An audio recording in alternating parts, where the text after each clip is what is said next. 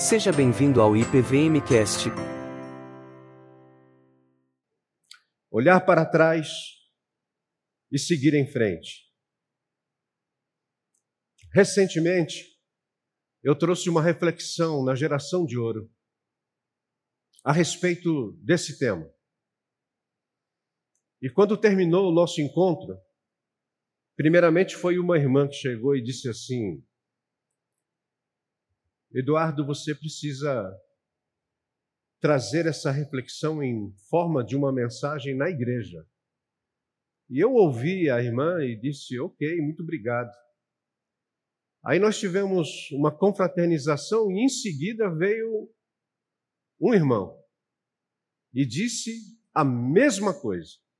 E aí eu entendi que aquele era um recado de Deus a respeito desse assunto. Portanto, o que eu vou hoje compartilhar aqui acabou se transformando na semana, durante o estudo, numa série de mensagens, de três mensagens que eu vou pregar agora em janeiro. Eu terei três oportunidades com vocês, com a igreja, e a temática será olhar para trás, haja vista que nós estamos iniciando um novo ano, e seguir em frente. E hoje eu quero explorar o texto de Lamentações. No entanto, é importante lembrar, é importante lembrar, que eu quero continuar uma caminhada iniciada domingo passado pelo pastor Marcelo, quando ele abordou a questão da confiança. E já que ele está hoje nos auxiliando, inclusive lá na parte técnica, eu vou falar para ele que nós vamos começar com o versículo 1, Marcelo. Jeremias 3, 1. E vamos ficar por aí por enquanto. Lamentações, capítulo 3, versículo 1.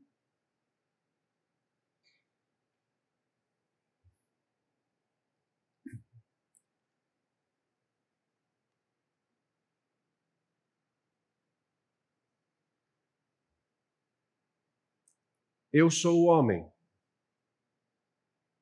que viu a aflição pela vara do furor de Deus. Olha para mim por enquanto. O testemunho de Jeremias é exatamente esse. Eu sou o homem que viu, eu sou o homem que experimentou. Essa era uma sensação do profeta quando ele olhava para trás. E tradicionalmente, Lamentações, que é um livro de cinco capítulos, que na verdade são cinco poemas, tradicionalmente ele é atribuído ao profeta Jeremias. Quem diz isso não é o seu contexto interno, mas quem diz isso é a Septuaginta. É o texto hebraico, escrito na língua grega, que quando faz a introdução diz que quem escreveu este livro foi Jeremias.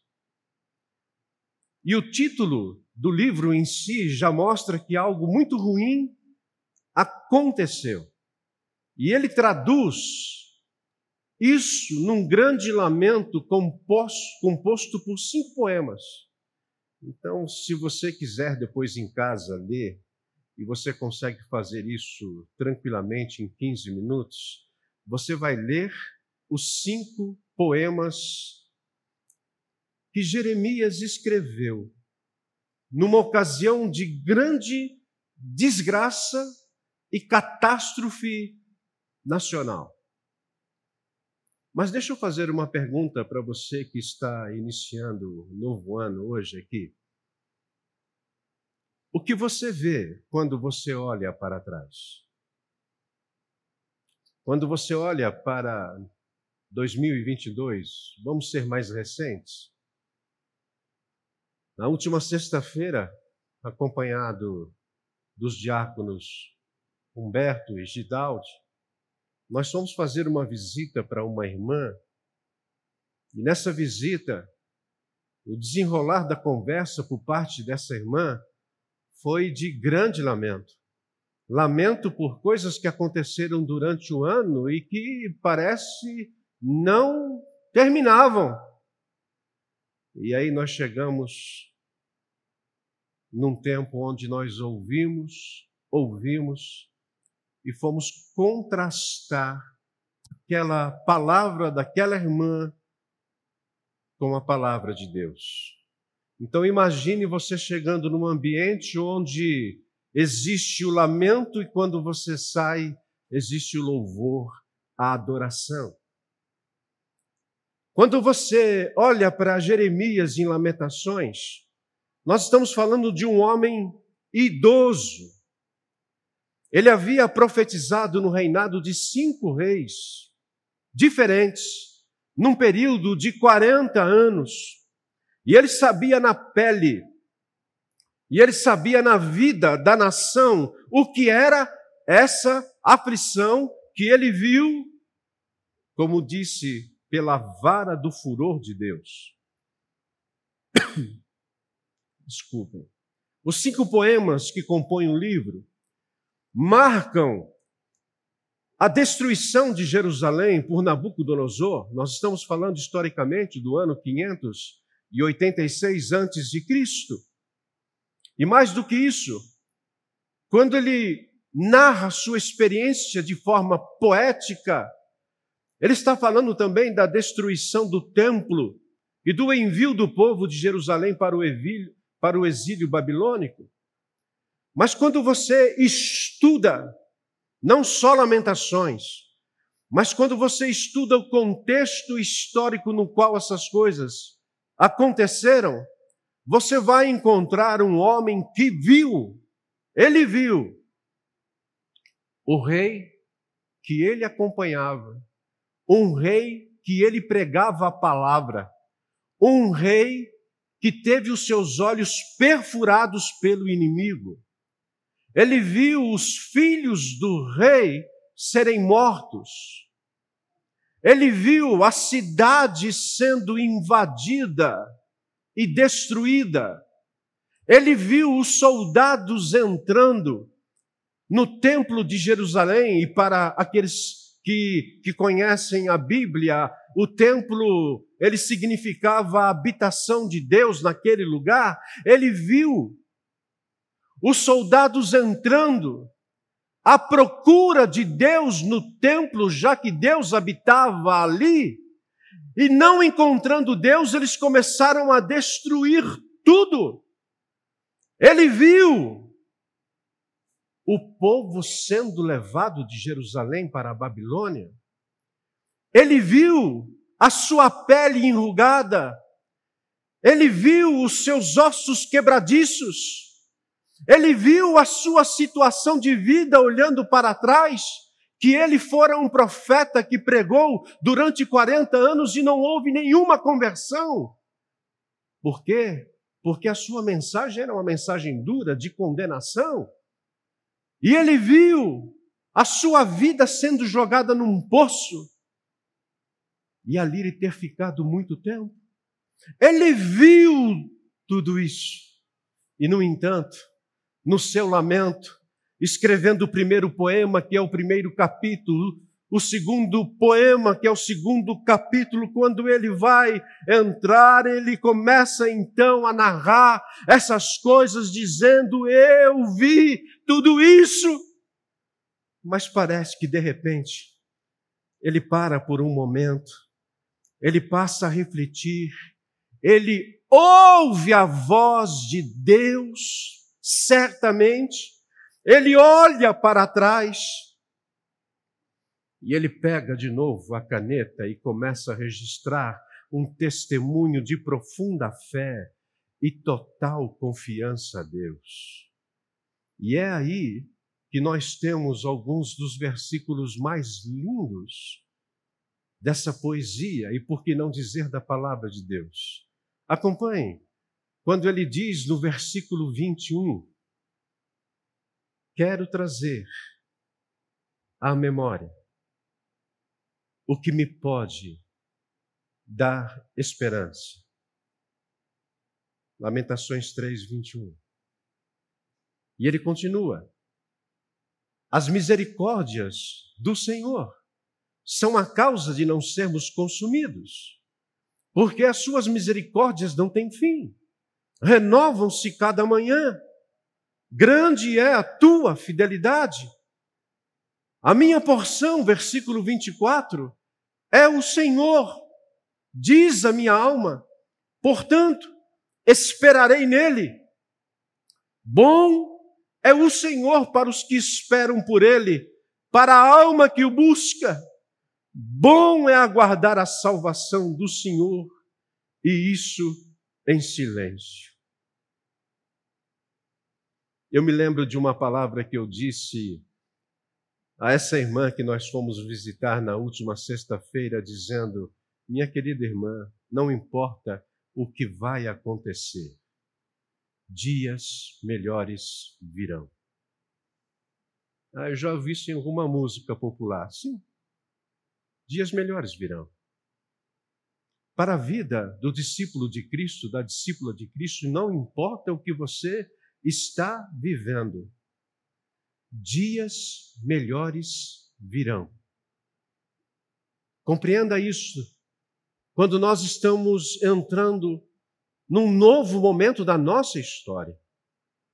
O filósofo dinamarquês Soren Kierkegaard, ele diz que a vida deve ser vivida olhando para frente, mas ela só pode ser compreendida quando olhamos para trás. Vou repetir. A vida deve ser vivida olhando para frente. Mas ela só pode ser compreendida quando você olha para trás. Esta semana eu recebi um artigo através do presbítero Petrilli de um artigo de Leandro Carnal. Um artigo fantástico falando sobre a maturidade do Natal. E eu comecei a ler aquele artigo e de repente uma frase me chamou a atenção quando ele disse que o primeiro benefício da idade é a perspectiva. O primeiro benefício da idade é a perspectiva. Porque ele vai chegar a essa conclusão. A idade ensina que as coisas mudam com o tempo. É verdade ou não? As coisas mudam com o tempo. Por exemplo, basta você pegar uma foto, e a gente às vezes faz isso no final de, de um ciclo, de um ano. Basta você pegar uma foto familiar de 10 anos atrás.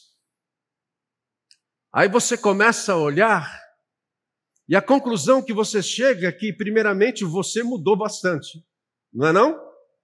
E cá para nós, alguns mudaram para melhor. Outros, nem tanto. Mas quando a gente começa então a olhar com mais cuidado, a gente percebe um, um misto de tristeza, porque algumas pessoas que estavam nessa foto, hoje elas não estão mais.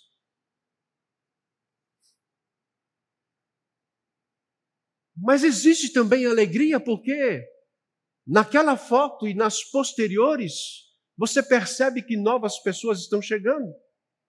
São filhos, são netos, são os cunhados que a gente não escolhe,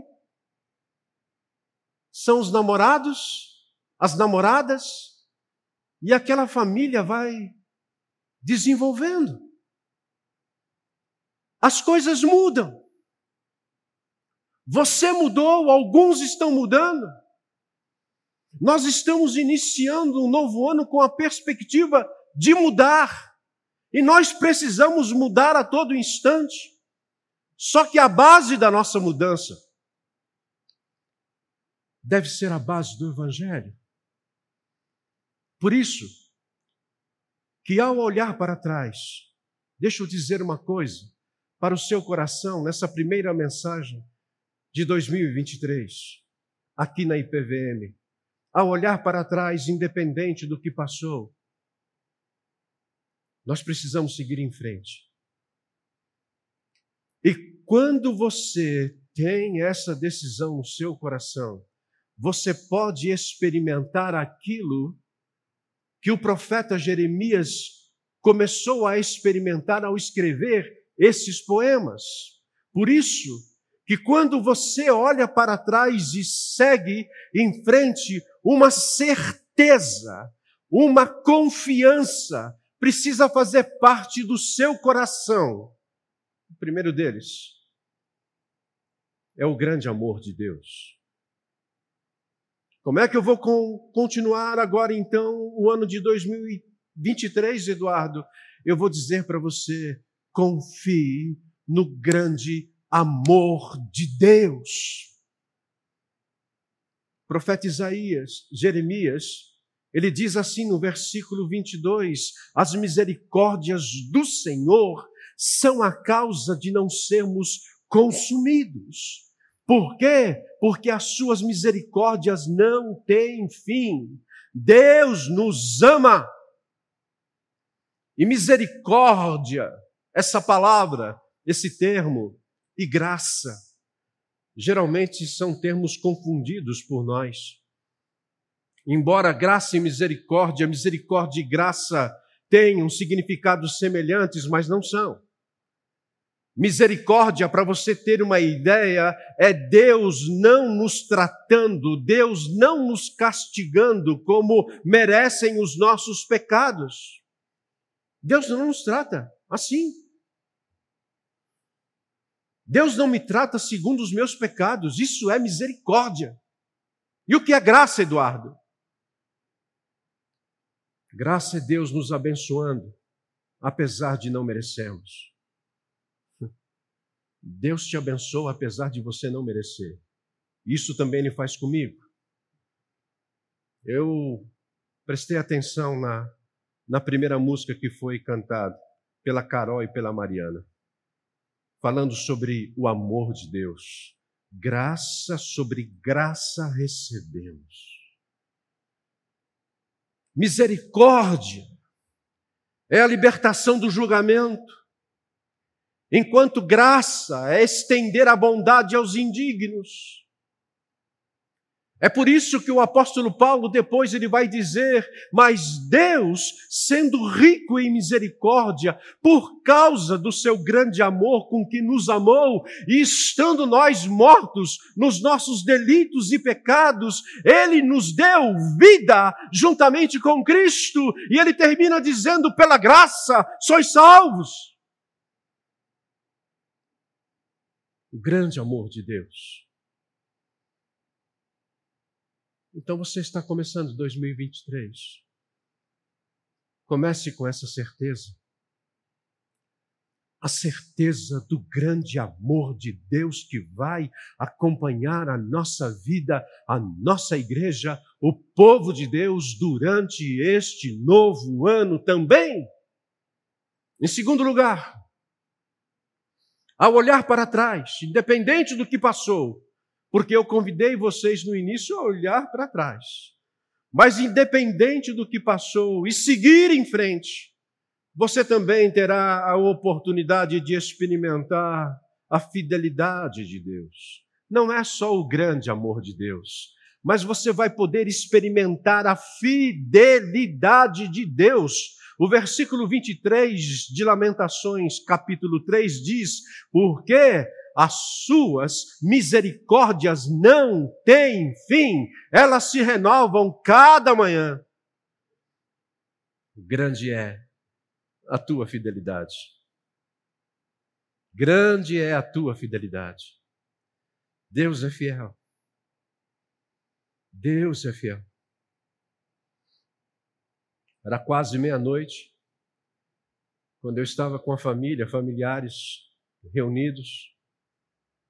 Antes da ceia, nós oramos e mais uma vez nós agradecemos pela fidelidade de Deus em nos trazer ali, naquele lugar, todos juntos, nos dando o pão nosso de cada dia, todos juntos. Fidelidade. Não tem um momento na nossa casa, quando nós estamos reunidos em família, e nós vamos nos alimentar, que nós não agradecemos Deus. Muito obrigado pela tua fidelidade todos os dias. E foi algo que você certamente experimentou no ano que passou, e eu convido você a confiar que em 2023 você vai ver a fidelidade de Deus na sua vida. No segundo domingo de dezembro, o pastor Rômulo, de Sorocaba, ele esteve aqui conosco, refletindo nas duas mensagens que ele trouxe no livro dos Salmos. E uma das frases que ele deixou claro, dizendo que o livro de Salmos deve servir para nós como um livro de orações, ele disse, abre aspas, o fundamento, o fundamento para a certeza de que Deus ajudará no presente está em sua fidelidade no passado. Preste atenção nisso. O fundamento que nós podemos crer que Deus vai nos acompanhar e continuar nos acompanhando é aquilo que Deus fez no passado. Fecho aspas. E agora continua dizendo, e nas promessas que Deus tem para nós. Eu preciso confiar no grande amor de Deus, mas eu preciso também confiar na fidelidade dEle. Eu preciso confiar na Sua promessa, na minha vida, na nossa vida. E isso estava tão claro para o profeta Jeremias, que ele disse que a fidelidade de Deus é grande e ela se renova a cada manhã. Hoje, depois de ter dormido pouco e mal, para alguns aqui, estou olhando a carinha de vocês? Vocês foram dormir tarde, hein? Alguns correram bastante ontem não estão sentindo nem direito a perna hoje. Mas deixa eu dizer uma coisa: a fidelidade do Senhor se renovou nesta manhã na nossa vida. E é possível que algum incrédulo, e você vai encontrar muitos incrédulos pela frente, é possível que algum incrédulo vai duvidar disso, vai, vai duvidar da fidelidade de Deus, vai chegar para você e vai dizer assim: Ei, você acredita mesmo nisso? De que Deus, Ele é fiel da forma como você está dizendo? E aí, talvez cheio de certeza, você vai responder assim: Sim, eu acredito na fidelidade de Deus. Deixa eu dar um. Deixa eu dar uma dica para você. Quando alguém questionar você a respeito da fidelidade de Deus, quando alguém questionar, ao invés de você dizer sim, Deus é fiel, chama essa pessoa do lado. Chama essa pessoa do lado e comece a contar a ela o que Deus está fazendo na sua vida. O maior testemunho da fidelidade de Deus não é a sua resposta positiva sobre isso, mas é aquilo que Deus está fazendo na sua vida. Vamos adiante. Ao olhar para trás, independente do que passou, e seguir em frente, você terá a oportunidade de experimentar a esperança na providência de Deus. Você experimenta o grande amor de Deus, você experimenta a fidelidade de Deus, e o profeta Jeremias está dizendo: você também vai experimentar a esperança na providência dEle. Versículo 24 e 25 do texto lido diz: A minha porção é o Senhor diz a minha alma. A minha porção não é o pernil, não é o frango Chester que nós comemos ontem, não. A minha porção não é o valor que eu tenho depositado e aplicado. A minha porção é o Senhor, diz a minha alma. Portanto, esperarei nele. Bom é o Senhor para os que esperam por ele. Ele completa dizendo: para a alma que o busca. O que é providência? Providência é a direção e uso de todas as coisas por Deus para cumprir os propósitos dele. Todos os propósitos de Deus. Queira você ou não queira, eles são cumpridos. Providência significa que nada acontece por acontecer. Providência significa aquilo que nós já ouvimos do Douglas na sua palavra inicial de acolhimento nesta manhã. Não existe a tal coisa de o acaso vai me proteger a música dos Titãs, se não me engano. Não, não é o acaso que vai te pro proteger. Por quê? Porque todas as coisas, elas são obra de Deus. A providência de Deus, preste atenção e creia nisso em nome de Jesus. A providência de Deus, ela provê, provê todas as coisas. A providência de Deus, ela ordena todas as coisas. E a providência de Deus, ela sustenta todas as coisas.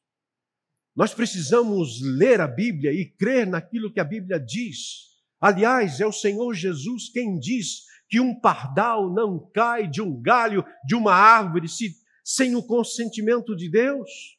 Ele não cai por terra. É Jesus quem diz que os cabelos da nossa cabeça estão contados. Se o cuidado de Deus é, é de uma forma assim tão significante, com coisas tão pequenas, que passam de largo para a gente, como um fio de cabelo que cai, ou como um pardal que cai da árvore em terra. Se a providência de Deus é tão clara nisso, imagine então a providência dele em relação aos seus filhos.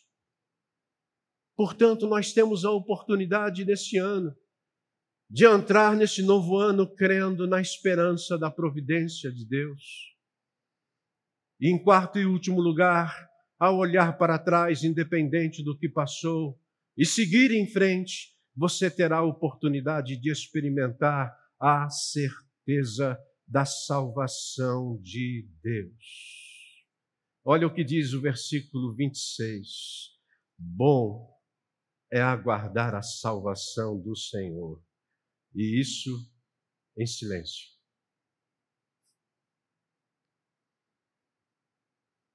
Silêncio. Eu conheço muitos crentes, se eu posso chamá-los assim. Por isso que eu sempre prefiro usar o termo discípulos de Cristo. Porque quando nós chegamos ao estágio de um discípulo de Cristo, nós temos a certeza dessas coisas. Mas quando você está vivendo apenas na fase da crença nisso, crença naquilo, nós vamos encontrar muitas pessoas que se dizem crentes, mas que não têm, por exemplo, a certeza da salvação. São pessoas que conhecem, por exemplo, um pouco da história de Jesus. São pessoas que sabem do porquê ele morreu naquela cruz, mas são pessoas que ainda não se renderam ao seu amor e graça. São pessoas que ainda não se arrependeram dos seus pecados. São pessoas que ainda não estão firmemente seguindo o Senhor Jesus. Agora preste atenção. Esse é um dos temas mais caros para a nossa teologia. Quando a Bíblia deixa muito claro de que nós fomos salvos. Passado. Um dia nós fomos escolhidos em Cristo. Nós estamos sendo salvos. Presente quando você compreendeu aquilo que Cristo fez por você e quando você se rendeu a esse amor. E nós seremos salvos, no sentido de que a nossa vida ela caminha para aquilo que a Bíblia chama de glorificação, porque não importa se você vier a morrer como Jesus que morreu e Jesus que ressuscitou, ele foi a primícia dos que dormem e nós seremos também ressuscitados em glória. Então nós fomos salvos, estamos sendo salvos e seremos salvos. E nós precisamos entrar no ano com a certeza da salvação de Deus. O apóstolo Paulo vai dizer assim em Filipenses: Eu estou convencido de que aquele que começou a boa obra em vocês, ele vai completá-la até o dia de Cristo Jesus. Ele vai completar, não somos nós. Mas é algo que ele já começou a fazer e ele vai terminar para a glória de Jesus. Imagine você entrar o ano de 2023 e em silêncio compreender que essa obra da salvação está sendo executada na sua vida. É por isso que o apóstolo Paulo também vai dizer que é o próprio Espírito que confirma ao nosso espírito que nós somos filhos de Deus. A conversão é um ato do Espírito e a conversão representa a segurança da minha transformação, da minha regeneração, pois Ele próprio, através do Espírito Santo, a terceira pessoa da Trindade, Ele garante a nossa salvação. Ele vem morar naquele que é discípulo e Ele vai garantir também a vida eterna. É por isso que Paulo vai dizer em Efésios 1,14 que este selo do Espírito é indestrutível. E é por isso que nós podemos iniciar o ano dizendo que sabemos que Deus age em todas as coisas para o bem daqueles que o amam. Portanto, Jeremias encontrou motivo de gratidão a Deus em meio à adversidade.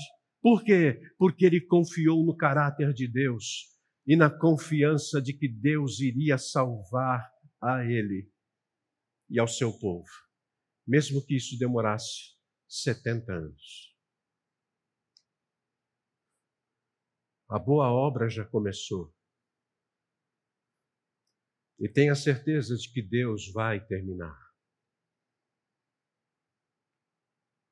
E para refletir e praticar, para levarmos para a nossa casa. Deixa eu dizer uma coisa para você no final dessa mensagem.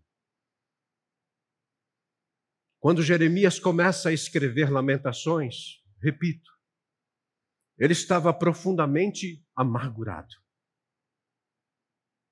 Mas de repente, ele se rende ao amor de Deus, ao ouvir a voz de Deus, e ele passa a enxergar as circunstâncias de outra maneira. O que você enxerga ao olhar para trás? Deixa eu perguntar mais uma vez. O que você enxerga ao olhar para trás?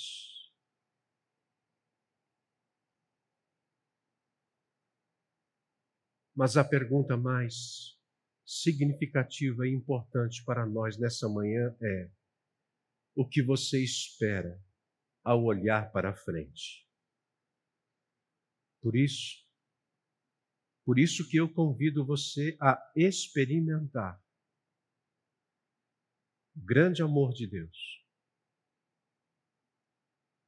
a fidelidade de Deus, a esperança na providência de Deus e a certeza da salvação em Deus.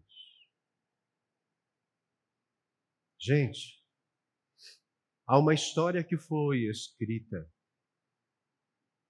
E na Bíblia, nós conhecemos que essa história tem nome, é a história da redenção. E a história da redenção aponta para Cristo. E a história de Cristo aponta para a cruz e a ressurreição. E essa história aponta para o povo de Deus E a história do povo de Deus aponta para a história que Deus está construindo através da vida daqueles que se rendem ao amor e graça de Jesus. Eu não quero que você saia daqui nessa manhã sem a certeza disso, de que essa história está sendo construída na sua vida, independente do que passou. Olhe para frente. E que essa história aqueça o seu coração para você olhar para trás e seguir em frente com confiança.